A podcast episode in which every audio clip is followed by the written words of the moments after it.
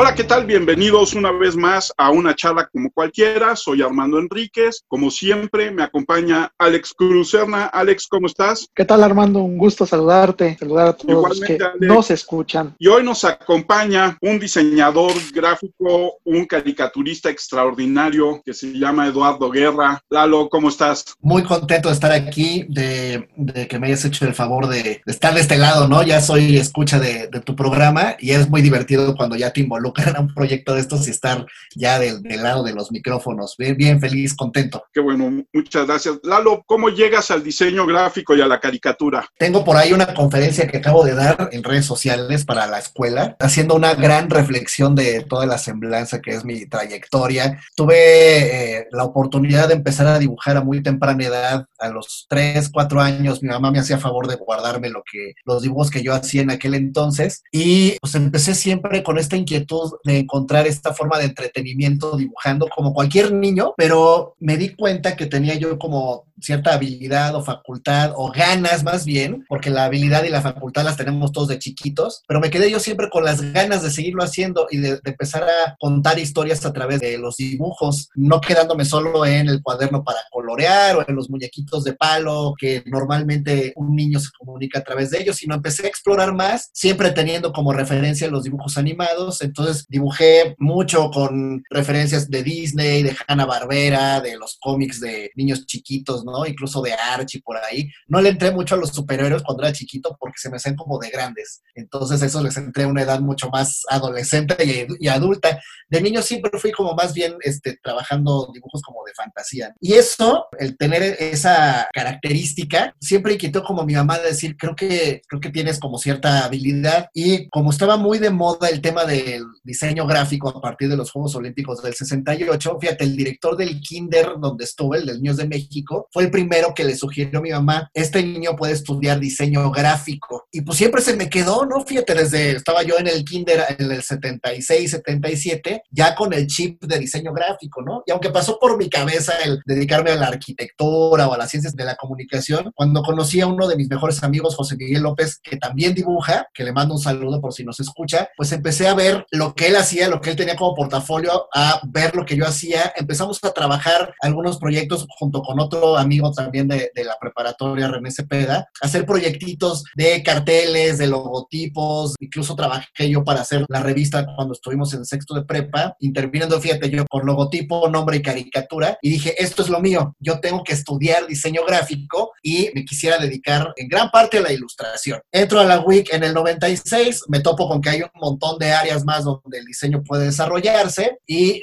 hacía referencia a la conferencia que te mencionaba hace un momentito, porque esa conferencia hablo de los dibujitos, ¿no? De cómo muchas veces quien no está involucrado con el quehacer del diseñador siempre nos tachan o nos catalogan de que solo hacemos dibujitos. Y en esa plática hago la reflexión de que sí, toda mi vida me he dedicado a hacer dibujitos, pero de eso vivo. El diseño de personajes y el diseño de ilustración aplicada a diseño editorial, a diseño de personajes de marca, a cómics corporativos, a un montón de ejemplos que te puedo dar, artículos promocionales que pude hacer para Kellogg's, por ejemplo, caricaturizando a toda la selección nacional y viéndolo en todos los empaques durante la Copa del Mundo de 2006, eh, pues son cosas que, como he dicho muchas veces, no te pagan con nada. Por ahí hice unos personajes para América Sur eh, que en su momento fueron promocionales para el área de pediatría y fue muy curioso el poder sacar a mi hija cuando nació años después en América Sur en una cobijita que tenía bordado uno de los personajes que yo había diseñado previamente. Entonces ha sido un viaje maravilloso. Ahorita estoy en un proyecto de diseño de personajes para una compañía que se llama Saint Gobain. Y así me he ido como navegando en este mundo de la caricatura durante toda mi vida, ¿no? Sí, tal cual como mi mamá y el director del kinder dijeron, pues es que tiene habilidades para el diseño y la ilustración. La verdad es que a eso me he dedicado durante toda mi vida. Eso me ha permitido también dar clases, dar clases de dibujo, dibujo y composición, figura humana. Y allá en el Instituto de José Ramón Fernández tuve la gran experiencia de dar caricatura de deportiva, ¿no? Caricatura editorial de opinión, que es algo donde yo muy pocas veces me he animado a, a publicar, pero es algo que admiro muchísimo de un montón de editorialistas, cartonistas que hacen ese tipo de uso de la caricatura para expresar una opinión. Entonces, a grandes rasgos, pues esa ha sido como mi historia en el mundo del diseño y de la caricatura. Qué buena onda. Dichosos aquellos que saben dibujar, porque la verdad, yo siempre odié el dibujo. La verdad, no sabes qué pesadumbre. No, yo no sé dibujar, la verdad. Y en el primer año de prepa llevé dibujo, entonces peor todavía. Pero bueno, yo ya llegaba y decía, dame el 6, pero ya, yo sé, yo negado a esta, que es un gran trabajo. Y preguntarte, ¿cómo has visto esta evolución, sobre todo en México, que a veces no está, como tú lo dices, los héroes o superhéroes son de Estados Unidos, ¿no? La imaginación de Stan Lee y todo eso. Pero en México tú crees como la familia Burrón, este mismo Calimán y los mismos cómics del Santo y de Blue Demon, ¿no? Que también dejaron ahí, de José M. Cruz, que los hacía y era algo llamativo para la gente, ¿no? Yo creo que la popularidad de los personajes de los Estados Unidos, pues los marca la misma tendencia a ceñirnos a muchos títulos que tienen mucho más poder de exhibición, ¿no? Em, me da la impresión que las editoriales encontraban un mejor recurso económico al vender ese tipo de personajes, ¿no? Adaptar los cómics de Batman, del Hombre Araña, de los cuentos este, de Walt Disney, etcétera, etcétera, precisamente por la popularidad mundial que gozan. Aquí en México, pues sí me he dado cuenta que, a pesar de todos los títulos que tenemos, ha sido una historia, digamos que un tanto castigada desde mi punto de vista, por miedo a invertir en este tipo de formas de comunicar. Curiosamente, hace poquito en el programa de Shark Tank, el de Sony, el de los que invierten, hubo, ah, un, emprendedor, hubo un emprendedor que llegó con sus cómics y a pesar de que uno de ellos decía, no, bueno, pues es que él no se quiere hacer rico de esto, quiere trabajar, la verdad es que creo que nadie se animó a invertir y me parece que ha sido un castigo mal entendido o una mala percepción que han sufrido tanto los que hacen este, largometrajes como cortometrajes animados, como los que se animan a hacer una cuestión editorial de historieta, ¿no? Más allá de los que tienen su propia columna de opinión, que son muchos y que son muy respetables, que incluso tienen revista y programa, ¿no? Realmente son poquitos los que se pueden jactar de crear personajes y vivir de ello aquí en México desde mi punto de vista. Entonces creo que ha sido un poco más lento y más castigado eh, a comparación de la popularidad de los, de los personajes de los Estados Unidos. ¿Tú crees que antes sí hubo esta inversión? O sea, me imagino a los super sabios, me imagino a la misma familia Burrón, a Calimán, a Memín Pinguín. ¿Había esta inversión? Yo creo que más que inversión, había más interesados en este tipo de historias. No sé, las generaciones nuevas que tanto volteen a ver, si lo voltean a ver con nostalgia o con cierto amor por la patria o por cierta sensación de pertenencia a las historias generadas por ilustradores y caricaturistas mexicanos, ¿no? Una de las películas más taquilleras en México ha sido la de Huevo Cartoon, la de Cuatro huevos y un pollo, algo así, ¿no? De las, de las últimas generaciones. Pero si tú te fijas en comentarios de, en redes sociales, muchas veces se van a la yugular, ¿no? Con una, con una mala leche a lo mejor, ¿no? Cuando hay exhibiciones como las leyendas, por ejemplo, creo que son de, de Anima Studio, la leyenda del charro negro, de la llorona, se van luego, luego a la yugular sin siquiera darle la oportunidad de, este, de ver y apreciar una obra. Yo creo que antes había un poquito más de, desde mi punto de vista, ¿eh? había más auditorio para identificarse con esas historias historias, que son historias normalmente de castigados o de marginados sociales, ¿no? O de gente que tiene que está como en desventaja. A mí Memi Pinguín me encantaba porque era una historia muy pura de cuatro niños con distintas situaciones sociales y al principio pues cada uno va identificándose con su realidad y luego se involucran y la historia pues va siendo como muy bonita, ¿no? Creo que la historia no tiene un final, creo que la historia es cíclica y vuelve a empezar y creo que va por su cuarta o quinta reedición, pero insisto, creo que son títulos desafortunadamente pues muy contados, ¿no? El éxito que tuvieron los super sabios, que incluso este, también estuvieron en el cine, el éxito que tuvieron el mismo Bebé Pinguín, el Lágrimas y Risas, Calimán, por ejemplo, eh, El Pantera, Águila Blanca, títulos como esos, actualmente pues ya son muy poco conocidos. Eh, hay, desde luego ahora mucha situación con el webcomic, ¿no? Que son más bien como tiras cómicas, como George de Papier, como Betinorama, como Cindy la Regia, que ya también trascendió, ya no es solo cómic, sino también es película pero insisto, si lo comparo con la cultura popular norteamericana, pues son títulos que son casi contados, ¿no? No hay grandes ilustradores hoy en México que estén haciendo tipo cómic al estilo norteamericano. Ah, sí, Humberto Ramos, pero Humberto Ramos de hecho trabaja para Marvel. Él empieza Humberto Ramos a aproximarse a estas grandes editoriales como aficionado con su trabajo, con su exposición,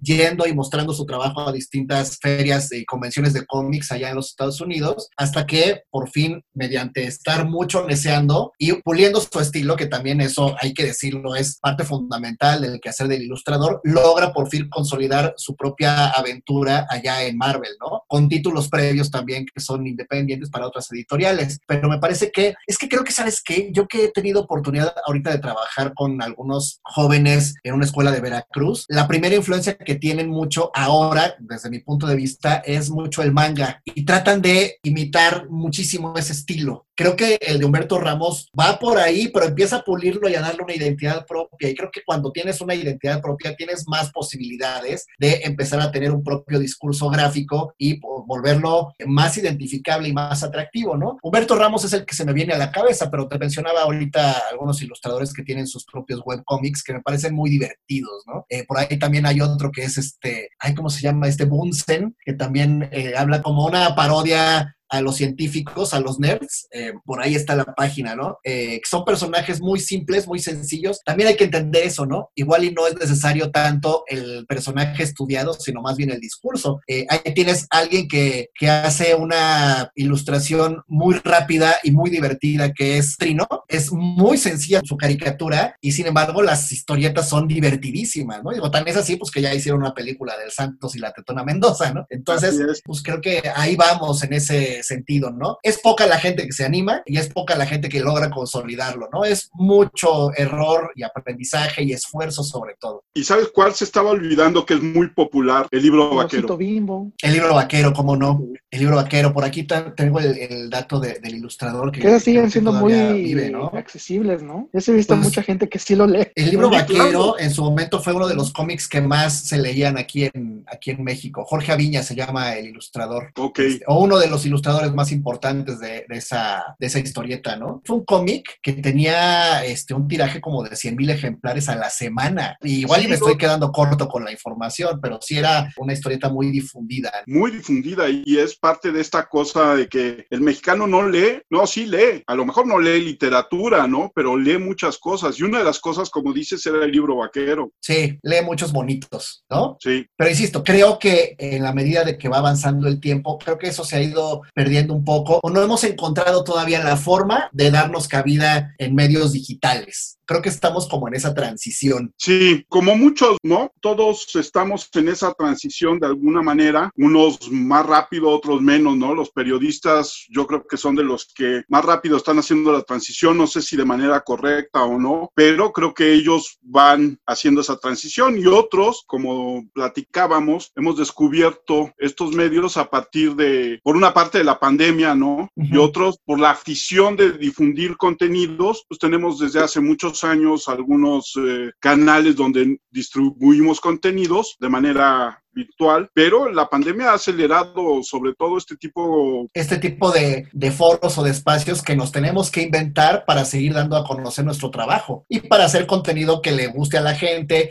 para también entender que, por ejemplo, de, en mi cancha, muchas veces se genera material de diseño para diseñadores. O sea, estoy yo en un, en un, montón de foros de diseño donde es muy curioso. Llegan y ofrecen sus servicios de diseño en foros de diseñadores. Y yo digo yo, pues como para qué, ¿no? ¿Por qué llegas a ofrecer chamba donde se supone que chambeamos de eso? Hay que saber buscar dónde están esos clientes que requieren un trabajo, en este caso de diseño de identidad gráfica o de ilustración. Y habrá quien encuentre trabajo también proyectos para hacer desarrollo de sitios de internet, desarrollo de aplicaciones, libros y revistas que todavía el diseño editorial se defiende un poquitín y todavía hay quien pide ese tipo de, recursos, ¿no? Infografías, en fin, creo que sabiéndola encontrar, o sea, sabiéndola buscar, habrá chamba para todos, ¿no? Pero no equivocarnos en los foros, porque eh, muchas veces estamos buscando donde no hay y creo que es, en eso gran parte radica el problema actual, por lo menos de los que nos dedicamos a esto, ¿no? En cuanto a los que se dedican a la caricatura editorial, que son pocos, han encontrado un buen espacio, sus propias redes sociales y todavía en la prensa, ¿no? La prensa que a pesar de que los ejemplares físicos ya se venden como en menor cantidad, pues el espacio en la prensa virtual, en la prensa de las páginas de cada periódico, pues sigue existiendo. Y creo que los políticos en México pues siguen alimentando todos los días a favor o en contra de quien esté en el poder, pues dan muchísimo material para el ilustrador y el caricaturista de opinión, tanto en la parte deportiva, que es yo creo que la más cómoda, ¿no? Porque al final del día ahí no te estás exponiendo, como en la parte política, donde ahí sí todavía pues están poniendo como mucho en riesgo, no sé qué tanto su integridad, pero por lo menos sí su reputación y su trabajo, dependiendo, insisto, de a qué santos estés atendiendo en el poder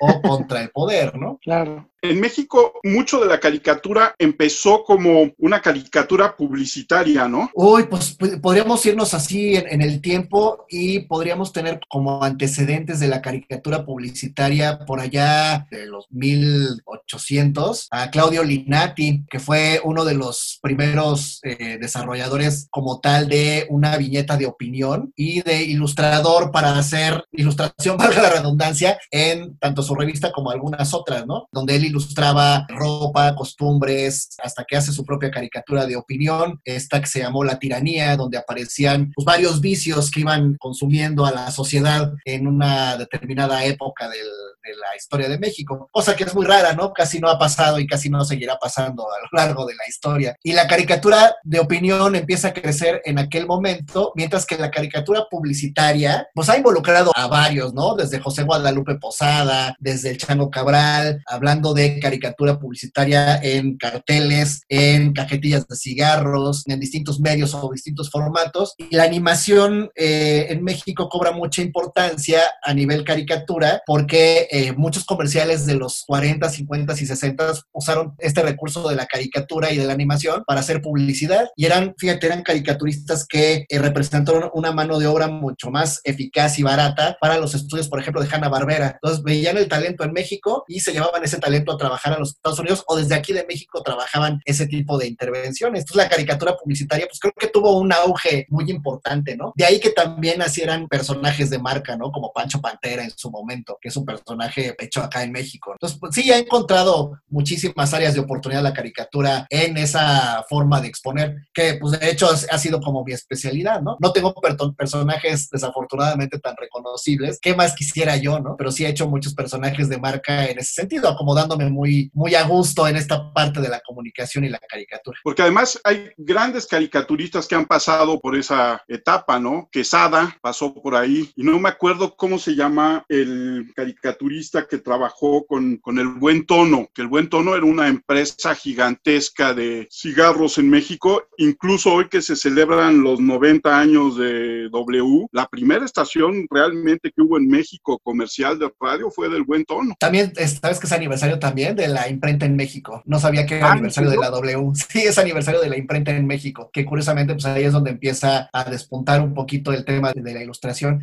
Creo que el Buen Tono ando buscándolo aquí en mi acordeón, fíjate que sí está el tema con las ilustraciones. Lo tengo por acá en una información que hice de la historia de la historieta en México. ok, sí, porque ellos hacían una historietita anunciando sus marcas. Y era muy padre porque era una historieta que te obligaba a ir coleccionando las cajetillas, las cajitas del buen tono. Y era muy padre, ¿no? Insisto, se, volvió un objeto, un objeto promocional, ¿no? Hablando de todavía del siglo XIX, principio del siglo XX, en que tener un, un souvenir con caricatura, que el papel de la caricatura ha sido también muy cercano a la gente, ¿no? La gente normalmente lo que volteaba a ver, sobre todo los que son, los que eran analfabetas, donde la educación estaba muy segmentada y muy privilegiada para unos cuantos, pues lo que podían aprender era la gente de donde veía ilustraciones y más o menos menos ir cachando de qué se trataban. Era lo que volvía atractivo un empaque, una caja, una publicación. Era lo que le dio mucho peso y mucha popularidad a, a las historietas y a las ilustraciones, ¿no? Que aunque al principio eran unas ilustraciones muy raras, que hoy diríamos están muy creepy, ¿no? Porque eran ilustraciones como, como de proporciones muy reales, pero cabezas medio monstruosas o caricaturas así como demasiada agresividad, ¿no? Tomándose literalmente el tema de la deformidad, que es la característica de la caricatura, así se veían demasiado así monstruosos. Ya con el paso de los años, pues que como que se ha ido puliendo esa forma de, de ilustrar y bueno, también acoplándose a distintas tendencias, ¿no? De ver cómo han sido la evolución de, de la caricatura, haciéndola más sutil, más suave, de repente más dirigida para niños, etcétera, etcétera. Pero sí, sí la caricatura como en su papel de difusor de marca, pues ha sido también muy importante en la historia de nuestro país y en la historia de la comunicación de las marcas en nuestro país. Sí, totalmente. Lo que tú dices, Pancho Pantera es un personaje que además me encanta la evolución del personaje, ¿no? Conforme a los tiempos. Claro. Cómo empezó mismo- siendo este casi ranchero, gordito, esto, sambo, y hoy es un chavito, Que en los años 50 se convirtió en un personaje de lucha libre, ¿eh? ¿sí? Ah, mira, Sí, así es. En la película La venganza del huracán Ramírez Ajá. aparece, de hecho está narrando el mago Septién y dice ahí viene Pancho Pantera y era un chavito pero con una capucha como la de la figura de la pantera. Ay, qué buena onda, esa, esa noticia no me la sabía. Sí, sí, sí. Entonces sale la Tonilla Jackson y salen ellos, pero él sale como un personaje de luchador, entonces también pues pasa eso, ¿no? Está buena, está bueno ese dato. Está buena. Sí, yo te tengo una pregunta, Eduardo. ¿Cómo transmitir lo que quieres los clientes, o en este caso, cómo traen la caricatura? Eso que tú quieres dar a conocer, pero en el trazo no está bien definido. O sea, ¿dónde está ese traslado de decir, esto ya está bien, esto es lo que yo quiero transmitir? Porque hace mucho en el Canal 22 eh, hizo un documental de los caricaturistas en México. Ajá. Estaba, estaba vivo Rius y el mismo Trino dice que los muchachos saben dibujar, pero no transmiten nada. O sea, no dicen nada y pues ya ahí se queda el dibujo. O sea, ¿cómo, cómo es la clave que los trazos transmitan algo hacia el, que va, el que lo va a ver? Yo creo, Alex, que tiene que haber un empate entre el desarrollo del personaje y la esencia del mismo, la naturaleza que tiene el mismo en la historia. Fíjate cómo son de sencillos, por un lado, por ejemplo, Calzón sin el personaje este de Rius, o los personajes de Gis y Trino del Santos y la Tetona Mendoza, y los que hace individualmente Trino también, como los de las crónicas del taco, o, o este, que- creo que no se llama las crónicas del taco, creo que ese es el documental, pero sí hay un taquero ahí, el, rey taquero, algo así, hay otras como de, de cuentos de reyes y demás, que son, como decía hace rato, son eh, muñequitos eh, muy poco detallados, ¿no? A nivel estético, pero son personajes que tienen mucha alma, ¿no? Que tienen, que te dan risa o que tienes como cierta empatía con lo que hacen. Eh, hacer un personaje de marca, por otro lado, sí requiere que haya una comunión del comprador o del usuario con eh, la naturaleza del producto y con lo que todo, en lo que envuelve toda la comunicación, ¿no? Tienes que ser un personaje que vaya ilustrando lo que la marca te quiere decir. Entonces ahí dependes mucho del discurso propio de la marca con la conexión que puedas hacer con el personaje. Al personaje al final del día es un elemento muy rico porque es un alguien que te está viendo a los ojos, ¿no? Y que te está invitando a que formes parte de la forma de pensar o la esencia o de los beneficios de un producto, etcétera, ¿no? Que más o menos se equipara al personaje de historieta. Él te está invitando a que conozcas su universo y te está como tendiendo la mano a que formes parte de él. Tiene que haber un muy buen discurso que incluso rebase un poquito la estética del personaje, pero que sea un discurso tal, que tenga tal peso, que te atrape, que haga que el personaje te atrape y lo vuelvas tuyo y lo vuelvas parte de ti. En ese sentido, Lalo, yo me acuerdo, hace muchos años trabajé en una agencia de publicidad y se hacía un desarrollo de la personalidad de cada marca. Sí, Y a partir de ese desarrollo de la marca y de los focus group, se creaban personajes para diferentes marcas. A ti te dan este tipo de estudios de una personalidad de la marca, de focus group, de cómo percibe el consumidor la marca para el desarrollo de personajes de marca. Sí, sí me dan un brief. Me dan un brief con determinadas características de acuerdo a las necesidades de la marca y precisamente de esos estudios de los que hablan, ¿no? Y tiene que tener entonces unas características y adecuaciones tanto infantiles, como de seriedad o como de profesionalismo o como de lo que la marca requiera a través de las características de personalidad que te dan para el personaje, ¿no? Tiene que ser un personaje adulto, que se vea un papá responsable, este papá se dedica a la carpintería, pero por las noches es un superhéroe, entonces ya sabes como qué rasgos, como qué tono de comunicación y qué características debe tener en el rostro. Por otro lado, ¿no? Este personaje es un abuelito, es un abuelito que este, platica mucho con sus sobrinos, es un abuelito que genera productos de la granja, entonces bueno, ya empiezas como a adecuar, ¿no? Porque ese personaje abuelito a lo mejor está dirigido a niños, va a estar en cuadernos para colorear. Tú sabes que tienes que hacer un personaje infantil, pero con las características de un viejito. Por otro, del otro lado que te hablaba el papá, el que es papá, es un personaje que tiene que ser más como grande y adecuado no para un público infantil, sino para un público que consume herramientas. Entonces, sí va dependiendo mucho de ese brief que mencionas de la personalidad de la marca para poder adecuar esas características a un personaje. Depende mucho del consumidor que te vaya a estar viendo, ¿no? Y con, con el que tengas que generar esa empatía. ¿Tú crees que Susana a distancia está bien diseñada?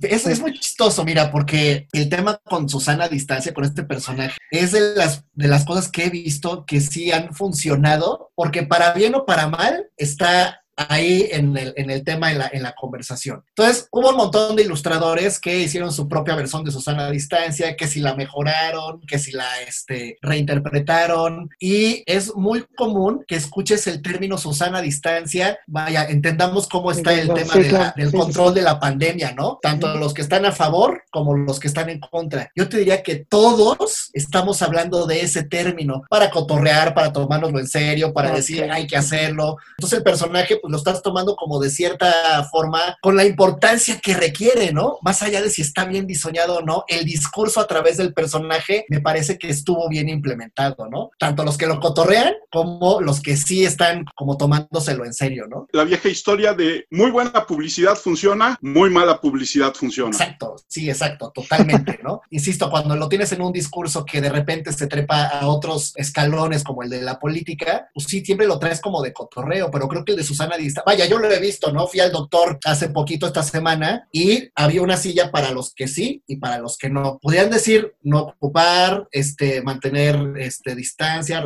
decía Susana Distancia, tal cual, ¿no? Y el muñequito, bueno, la muñequita. La muñequita. Entonces, sí te lo tomas en serio, ¿no? Si está funcionando, más allá de si esté bien hecho, como decíamos los otros ejemplos o no, me parece que es un personaje que eh, de todas, todas funciona. Regresando un poco al asunto del diseño editorial. Hace unas semanas platicábamos con Marco Salazar y del gran trabajo que hiciste diseñando el libro de México 68 Mm. que editó la JRF. Ah, muchas gracias, ajá. ¿Cómo emprendiste ese trabajo? Porque yo sé que todo fue al vapor, fue muy carrereado todo. Le mando, le mando un gran saludo a Marco y a Tere que me hicieron favor de, de incorporarme a ese gran proyecto. Esto no tiene mucho que ver con caricatura, tiene que ver más como diseño gráfico y con diseño editorial. Pues mira, me comparten ¿no? la inquietud del desarrollo editorial de un libro. Primero me piden si estoy en lo correcto, porque de repente la memoria me empieza a traicionar. Este, me piden algo de asesoría de cómo podrían este, hacer el desarrollo editorial y después me involucran al 100% en la cuestión. ¿Sabes qué? Tú el concepto editorial y haznos una presentación para ver cómo podríamos visualizar la parte conceptual la parte visual del libro, ¿no? Eh, yo entendí a partir del brief que me dieron ellos que era un libro que tenía que resaltar las virtudes de la delegación mexicana en los Juegos Olímpicos del 68. Y entonces me quedó muy claro que a pesar de contar con una gran aportación a nivel diseño gráfico mundial de Lance Wyman y el arquitecto Ramírez Vázquez, la verdad es que no me tenía que ir por ahí. O sea, sí podría yo de repente tomar alguno de los elementos, pero no hacerlo enfocado al 100% a destacar el trabajo de Lance Wyman, sino que más bien esto se viera un tanto como soporte y darle su propia identidad a la parte de la delegación mexicana. O sea, realmente los atletas eran los protagonistas, ¿no? Entonces, bueno, tomando algo de los elementos de la gráfica de una forma muy sutil, fue que encontré, sobre todo con el acervo fotográfico que me fueron este, brindando para poder darle mucha vistosidad, eh, tanto fotos históricas como fotos que fueron a tomar los alumnos, fotos que pudimos tener a hoja completa, en páginas completas de los personajes pues más célebres y los que tenían como más historias que contar, ¿no? No era solo que démosle foro al Tibio Muñoz, por ejemplo, que sabemos que si pensamos en Juegos Olímpicos, pensamos en el Tibio Muñoz, sino también a todos los atletas que iban conformando las diferentes delegaciones. Hace mucho referencia, Marco, a la delegación de, de voleibol femenil y las fotos te contaban la historia de lo emocionadas que estaban en su sesión por sí sola, ¿no? Se volvieron a poner en su formación, ahí en la cancha, las veías que estaban este, muy contentas haciéndolo. Eso merecía tener páginas completas, ¿no? Entonces había que, que darle esa presencia más protagónica al atleta y tener toda la parte de gráfica de Lance Wyman un poquito rezagada, un poquito como respaldo. A Lance Wyman se le ha hecho un montón de homenajes. De hecho, en el libro le hacen, le haces una mención, creo que de hecho el artículo es tuyo, ¿no? De Lance Wyman. Es una mención muy breve, me parece pertinente porque no es el tema. Y bueno, y sin embargo, pues logré consolidar con el material que me dieron un buen aporte a nivel visual dentro de, de todo lo que se requirió, ¿no? Para mí no hubo mejor paga que el día del evento de la presentación me hicieran el favor de reconocérmelo la delegación de, los Juegos Olímpicos, la delegación mexicana de los Juegos Olímpicos, ¿no? El aplauso y voltear a ver a mis alumnos y que también me hicieron favor de reconocer ese, ese trabajo, híjole, todavía lo tengo aquí en la cabeza y en el corazón. Fue un, un trabajo que le agradezco profundamente a la escuela, a Tere y a Marco que me hayan invitado a participar, pues por lo que significó para mí en este último periodo de mi carrera como independiente que está desde el 2012. Ha sido uno de los proyectos más importantes en los que he estado involucrado. El resultado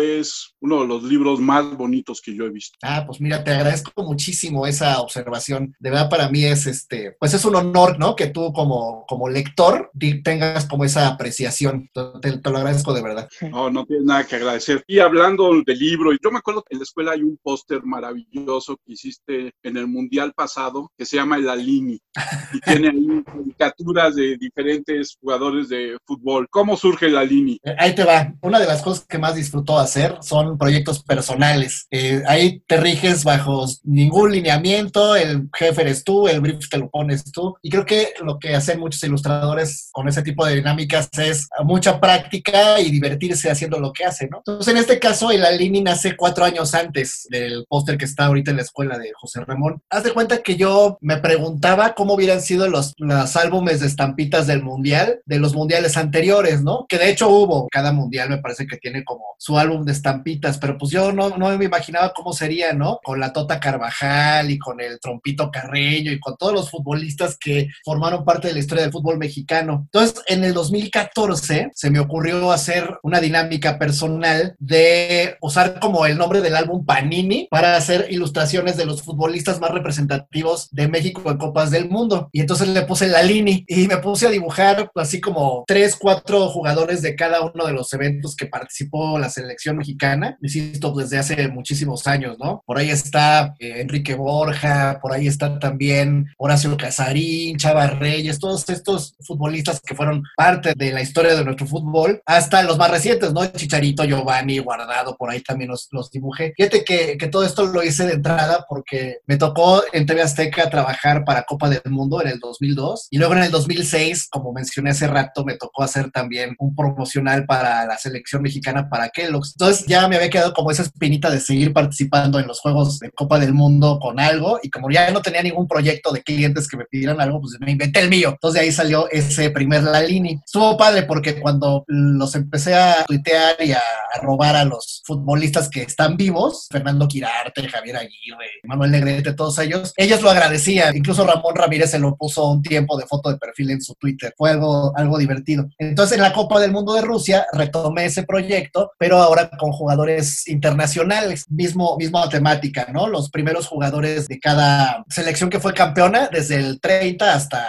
hasta ahora, ¿no? Entonces ahí fui dibujando a Giuseppe Meazza, por ejemplo, ¿no? De, de la selección de Italia, al uruguayo que metió el gol en el Maracaná, en la parte de, de esa selección. Desde luego están Pelé, Maradona, Garrincha, jugadores de mucho renombre. Por ahí dibujé a Messi. En ese momento Ronaldo todavía no había hecho nada con selección, por eso a Ronaldo, Cristiano Ronaldo no lo metí. Finalmente, pues creo que él tiene también su aporte eh, a nivel selección, pero no en Copa del Mundo. A Messi lo dibujé triste, porque Messi fue figura de la Copa del Mundo de Brasil en un torneo que no ganaron. Entonces, entre que pues, está medio hechizo ese título y que Messi puso cara de no quiero esto, a él lo dibujé triste.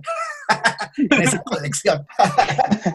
y fue padre, ¿no? También por ahí Lothar Mateus también me hizo favor de, agradecerme el detalle cuando lo arrobé en su momento. Son, son proyectos entretenidos que, pues, a uno como caricaturista y como ilustrador, pues, te permiten explorar técnicas, dar a conocer tu chamba, en fin, pues tratar de exponer un poco lo que haces, ¿no? ¿Has incursionado en la ilustración de libros? Libro infantil, libro. Sí, pero no para cuentos. Hice mucha ilustración infantil en libros didácticos. Para Macmillan y para McGraw-Hill, hace tiempo hacía yo viñetas para los ejercicios y para algunas portadas de algunas colecciones, sobre todo de inglés, ¿no? De libros de inglés, de libros de lectura, libros de texto. Era divertido, ¿no? Desde luego, mezclar algo de humor con los ejercicios, ¿no? Y meter ahí de repente ponían un ejercicio con un superhéroe y yo hice un superhéroe que tal cual tenía los calzones por fuera, ¿no? O sea, unos calzones de bolitas se los puse por fuera y cargando a una chava porque la acababa de rescatar y cosas así. ¿Sabes qué? Cuando yo estaba chico, en los libros de la SEP había un ilustrador que firmaba como The Sieve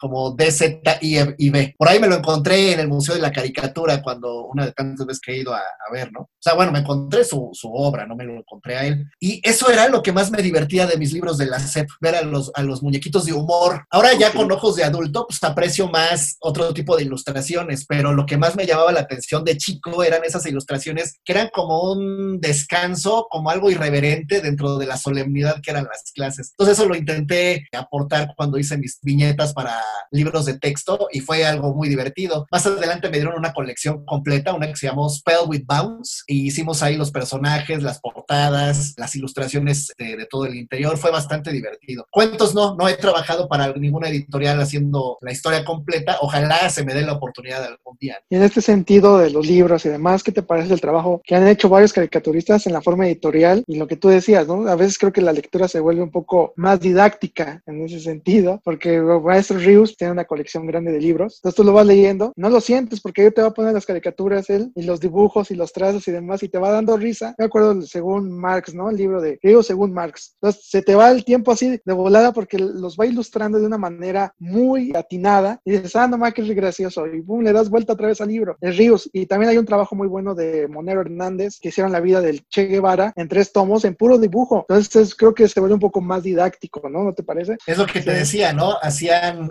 muchísimo tiempo antes hacían los textos con personajes justamente para tener más auditorio, ¿no? Para tener más audiencias. A Ríos, por ejemplo, yo lo conocí ahorita que mencionas textos educativos. Pues yo lo conocí cuando estaba chico en una revista, que no conocía la revista Siempre, una de estas revistas gigantescas, mm. en la peluquería donde me llevaba mi papá. Y me acuerdo que esa revista me la volé porque era un cómic de dos páginas donde Ríos hablaba de que consumimos marcas de Estados Unidos, ¿no? Entonces ponía a los personajes diciendo que me voy a lavar con mi, se pueden decir marcas, sí, ¿verdad? Sí. Me voy a lavar con mi colgate y enseguida me voy a desayunar mis cornflakes para después subirme a mi Renault e irme a trabajar a mi compañía no sé qué. Y todo lo criticaba, ¿no? Porque eran un montón de vocablos en, inglés y me robé la revista, la llevé a mi casa, que me divirtió mucho. Ahí conocí yo a Rius. Y sí, pues por aquí tengo algunos libros de Rius, ¿no? De filosofía, los presidentes dan pena y todos esos, a través del discurso de Rius que lo va empatando con la historieta, con la ilustración, pues se vuelve algo, insisto, para mí fue más entretenido de leer como esos libros de la SEP. Hay muchos colegas que hacen ilustración más seria, digamos, más estudiada, más académica, más estética, ¿no? Que también es un recurso muy válido y los libros de texto se vuelven unas joyas auténticamente, ¿no? Unas piezas de arte que de repente me cuesta como trabajo que la gente al final de un curso los tire a la basura porque hay mucho trabajo atrás de esas producciones, ¿no? Tanto de los ilustradores como de la gente que junta la información. Eso me da algo de pena, pero pues yo guardo un montón de ese tipo de tesoros precisamente por lo que me aportaron, por lo que me dieron. Entonces sí, creo que el recurso de la ilustración es y sigue siendo de gran aporte a nivel educativo y a nivel comunicación. ¿Y cómo ves el auge de la novela gráfica? Pues es que, mira, la novela gráfica hay que entenderla como un cómic muy grandote, ¿no? Me gusta mucho apreciar este tipo de salidas como ya noveladas, ya artísticas de un tomo ya muy grande, pues porque es eh, parte de lo mismo, ¿no? Es eh, la utilización de la viñeta eh, con un tono mucho más dramático, a lo mejor con una profundidad en el manejo de luces y sombras un poco más estudiado, ¿no? Son piezas de arte al final del día, ¿no? Son piezas que uno, si logra apreciar y entender el gran trabajo que se lleva el recopilar, pues ya no digamos una novela gráfica, un ejemplar de un cómic es muy, digamos, creo que es pocas veces valorado el aporte que hace el ilustrador junto con el guionista el hacer un ejemplar de ese tipo. Entonces, una novela gráfica, pues requiere de un trabajo monumental, ¿no? De un trabajo bastante demandante, pero creo que los resultados, pues pueden ser apreciados por mucha gente que es aficionada a este tipo de lecturas. Creo que es radical e importante que se cuente con un muy buen guion, porque si no tienes un buen guion, eh, todo el trabajo del ilustrador puede verse rebasado por ese tipo de cosas, ¿no? Fíjate, hablando, me voy a separar tantito del tema de la novela gráfica, pero sí tiene que ver con el tema del guion. Yo no sé, y voy a decir mi postura personal, si tuvieron la oportunidad de ver la película de Día de Muertos, la película mexicana. No. No. Ok, sin echarles a perder nada y sin decirles no la vean, pues yo tenía unas expectativas altas, o más bien como una postura de solidaridad, porque estuvo muy sobre la mesa el tema de que cuando sale la producción de Pixar, la de Coco, ellos tuvieron que frenar el estreno de su película porque era el mismo tema. Desde luego sabemos el éxito comercial que fue Coco, sabemos que es una buena historia Coco, también hay que decirlo. Igual me da gusto que una producción anterior que fue El libro de la vida también fue hecha por mexicanos y fue una muy buena película. Y yo tenía la misma expectativa con Día de Muertos y ah, es una postura personal. Por más que estuve queriendo que me gustara, al final de la función no me terminó de encantar. Y mira que el trabajo de animación y de diseño de personajes está muy bien hecho, pero tendría yo que a ustedes encontrármelos en un momento posterior donde ya la hayan visto para poder tener como una retroalimentación que me puedan ustedes dar. A mí me pasó esto, el guion le falló a los personajes y creo que al final del día resume lo que me acabas de preguntar, ¿no? Y lo que me preguntó hace rato Alex, ¿de qué tanto sirve el valor estético del personaje si no está expresándome nada? Creo que el guion tiene que respaldar, tiene que importar de la misma manera, al mismo nivel, para que un personaje pueda cobrar vida, ¿no? En ese sentido, a mí me gusta mucho más el libro de la vida que Coco. Sí, totalmente válido. La de Día de Muertos no la he visto, pero el libro de la vida me gusta mucho el concepto de la animación y demás. ¿Y tú has trabajado animación para comerciales o para cine? O... No, poquita. He trabajado animación también para marcas y para proyectos muy específicos, ¿no? Para proyectos así de necesito un video corporativo que va a estar aquí dos, tres minutos. Aquí lo vamos a exponer una sola vez y se acabó, ¿no? Me gusta. En la maestría que hice en el Centro Universitario de Mercadotecnia y Publicidad, ahí hice mi maestría en ilustración. Apenas ahí empecé a involucrarme en el terreno de la animación. Hicimos algunos proyectos importantes. Hicimos entre todo el grupo, hicimos la animación del video de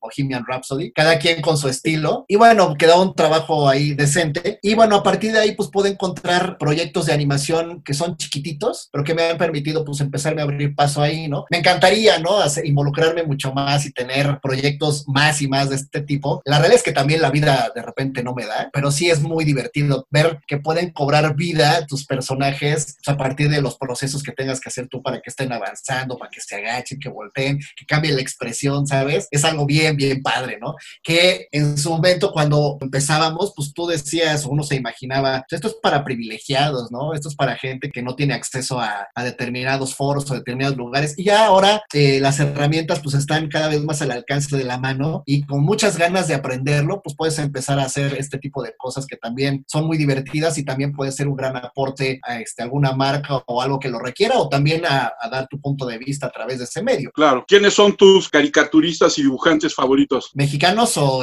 o del extranjero? En todo general. mundo? En general, pues mira, te puedo hablar de México, de la historia de México, de los que más me gustan, que me apena mucho que la historia haya sido tan ingrata con él en vida, José Guadalupe Posada. Creo que él es maestro de todos, ¿no? De todos nosotros. Creo que tiene una obra impresionante en cuanto a número y en cuanto a calidad. Y me apena mucho que el reconocimiento sea este post-mortem, ¿no? Que en vida no se le haya reconocido el aporte tan valioso. Desde luego, Gabriel Vargas le debemos muchísimo, todos los que nos dedicamos a esto aquí en México. El Chango Cabral, también un ilustrador que tiene toda mi admiración. Andrés Audifred, que tiene un estilo muy similar a las primeras dibujos animados de los Estados Unidos. Ilustradores, bueno, Rius, desde luego, pues forma parte como para mí de esa santísima trinidad, ¿no? De José Guadalupe Posada, Gabriel Vargas y Rius. Y que bueno, el Chango Cabral, pues está ahí como dándose de codazos con ellos, ¿no? Trino y, y Gis también tienen como su aporte valioso acá en, en los ilustradores y caricaturistas mexicanos. Desde luego hay caricaturistas que no se dedican al cómic, como César Evangelista o Mr. Cone, que es un ilustrador mexicano muy bueno, tiene un estilo bastante original que me gusta muchísimo y que lo disfruto mucho con sus talleres de personajes. Hay otro que se llama Paulo Villagrán, que de hecho entrevisto en el podcast. Te invitaría a escucharla para,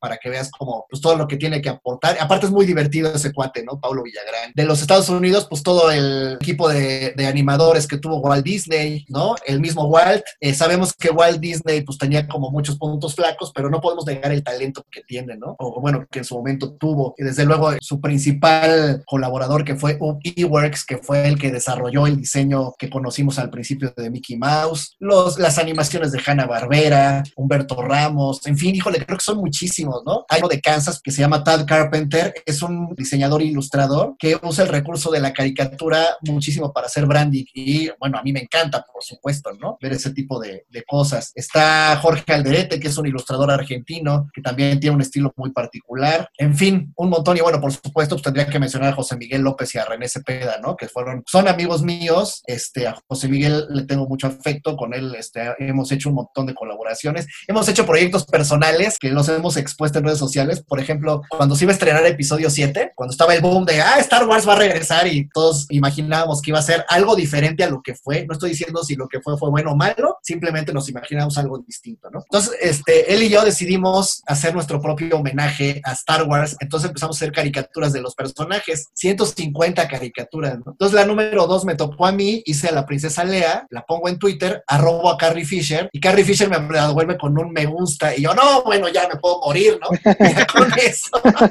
Entonces, bueno, pues colaborar con alguien que tiene como esa empatía y esa misma característica que tú, bueno, es muy divertido, ¿no? La caricatura es muy noble, la caricatura es muy divertida. Así te sirva como para expresarte y enojarte y dar un punto de vista de algo que no te parece, sigue siendo muy noble y muy divertida. Pues creo que todos ellos podría yo rescatar como gente que tiene mi admiración y mi respeto. ¿Te parece justo que a muchos caricaturistas le hayan dado, o sea, le han dado el Premio Nacional de Periodismo? Sí, totalmente, porque pues es una de las áreas más importantes, ¿no? Fíjate, hay un ilustrador español que ahorita se me escapa el nombre, que tiene un curso en una plataforma que se llama Doméstica. Qué lástima que se me escape el nombre ahorita, pero él tiene una frase que se me quedó muy grabada, que dice que el arma más poderosa puede ser un lápiz y la caricatura por medio de esa arma puede tomar un montón de vertientes, ¿no? De formas de expresar, incluso pueden pues, llegar a exhibir las carencias de alguien que esté en el poder o de alguien que esté tomando malas decisiones, ¿no? A través de la, de la caricatura. Una de las caricaturas que no sé si esta ganó el Premio Nacional de Periodismo, pero que ha sido más trascendentes, que no fue caricatura, fue ilustración, fue una caricatura muy famosa de Abel Quesada, Ah, que sale el 3 de octubre del 3 de octubre. 68, un cuadro completamente en negro, que tenía un dramatismo total y absoluto, ¿no? Al solo tenía un, un título que decía ¿por qué? Y era un cuadrado, un- una mancha en la página, ¿no? La Te página, estaba sí. exhibiendo, te estaba diciendo, eres culpable de esto que está sucediendo. O sea, no es tan irrelevante como lo quieres hacer ver, es realmente algo trascendente. El día de hoy este, hay diferentes posturas, hay caricaturistas Sí, que está están muy...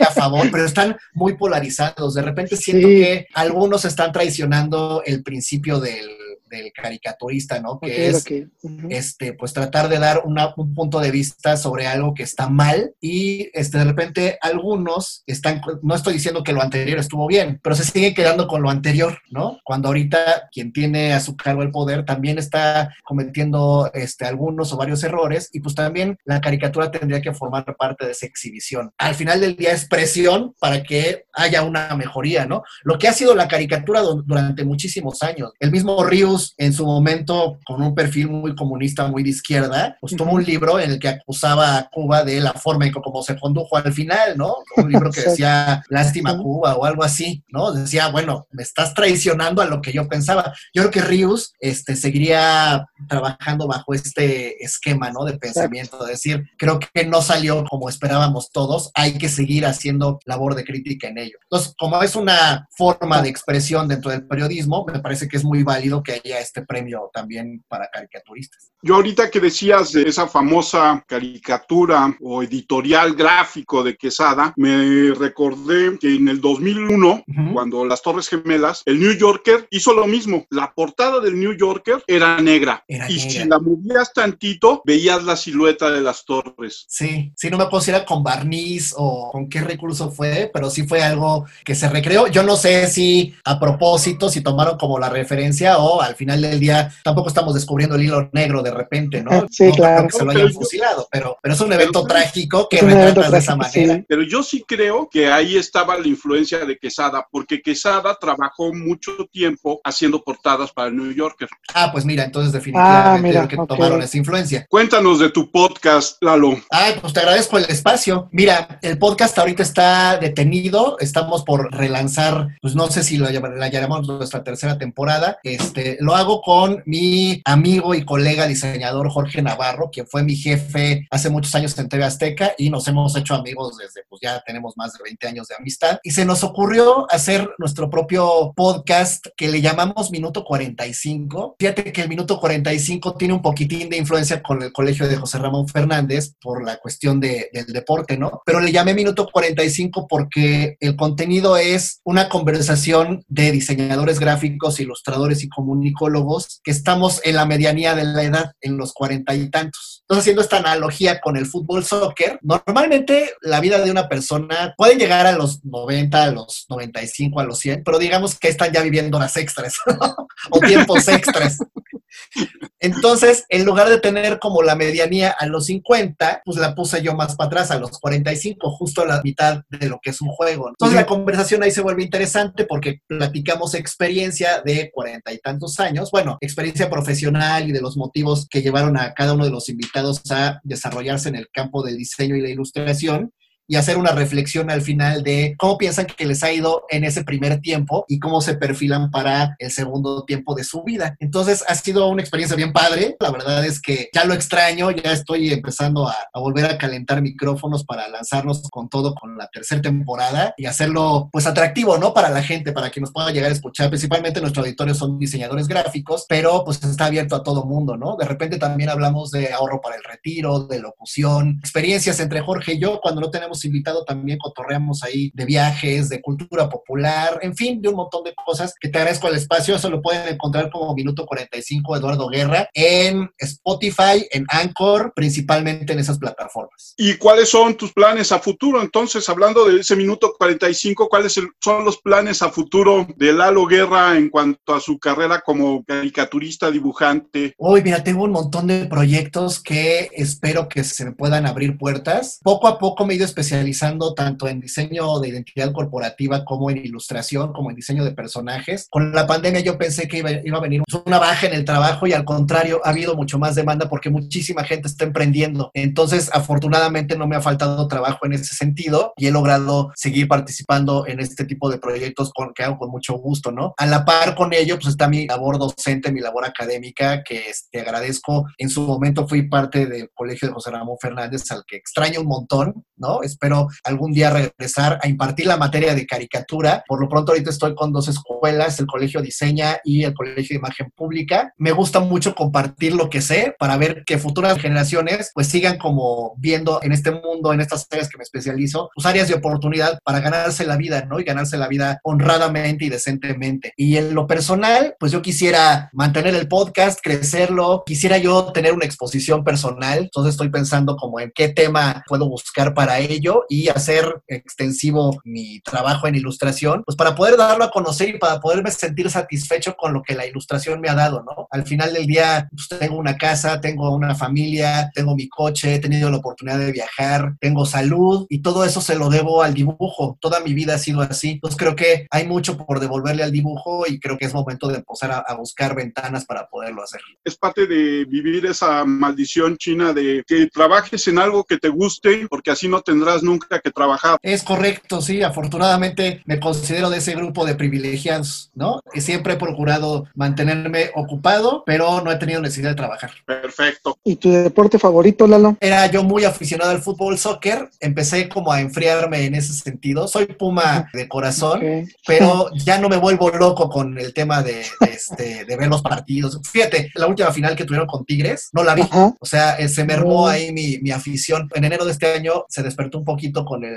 fútbol americano porque por fin mis jefes de Kansas, eso sí, de toda la vida, ganaron el Super Bowl. Entonces, bueno, hubo ahí un repunte, pero en general ya soy muy este, conservador con mi afición. ¿eh? Sí disfruto un buen partido. Por supuesto, añoro los Juegos Olímpicos, ¿no? Que ojalá podamos verlos el próximo año. Quién sabe qué nos depare el destino, pero pues me quedé con ganas de ver la Euro y de ver este, los Juegos. Olímpicos. Estamos viviendo momentos raros, ¿no? En la historia. Viene la postemporada de béisbol, ya está el fútbol americano otra vez. En este torneo van muy bien los Pumas. Trato de ver un poquito de todo, pero ya sin tanta adrenalina, sin tanta afición. Creo que más bien me enfoco en dibujar, que ese sí es mi deporte favorito. Lalo, ¿dónde te encuentra la gente en tus redes? Me pueden encontrar en Instagram como Zona de Guerra DG, en Facebook como Zona de Guerra 2012, en Twitter estoy como Lalo Guerra, nada más, arroba Lalo Guerra, y el podcast lo pueden encontrar en Facebook como Minuto 45 Podcast y en Instagram como, creo que igual, Minuto 45 Podcast también. Allá estamos. Y bueno, si quieren visitar mi página, mi página es www.zonadeguerra.com.mx, pues ahí pueden encontrar parte de mi portafolio como diseñador e ilustrador.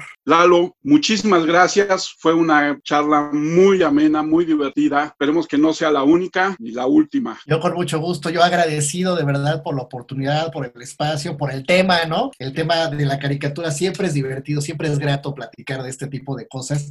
Mucho dicen, ¿no? Que, que todo el mundo tiene un niño adentro. Yo es al revés, yo soy un, un niño atrapado en el cuerpo de un adulto. Eh, así me es como me puedo yo describir y disfruto mucho este tipo de temas que me son más gratos que platicar de cosas que son serias son relevantes, pero que muchas veces son muy ingratas. Entonces yo feliz de venir a platicar de esto. Perfecto. Alex, tus redes. Mi Twitter es arroba 512-Alex. Yo soy Armando Enríquez. A mí me encuentran en arroba cernícalo. Y el correo para que nos manden sus opiniones es charlapodacastuno arroba gmail.com. Muchas gracias a todos, como siempre, por escucharnos. A Gonzalo en Perú, a Raúl en Houston, a la gente que nos oye desde la primera vez en Irlanda. Yo espero que algún día nos den nombres. A la gente en la Ciudad de México, en Chihuahua, en Aguascalientes, en Baja California, en todos lados donde nos escuchan. Muchísimas gracias. Lalo, muchísimas gracias. Nos oímos próximamente. Alex, muchísimas gracias. No, gracias a ti, Armando, y gracias a Lalo Guerra. Muchas gracias. Estamos oyendo la próxima semana. Muchas gracias a todos.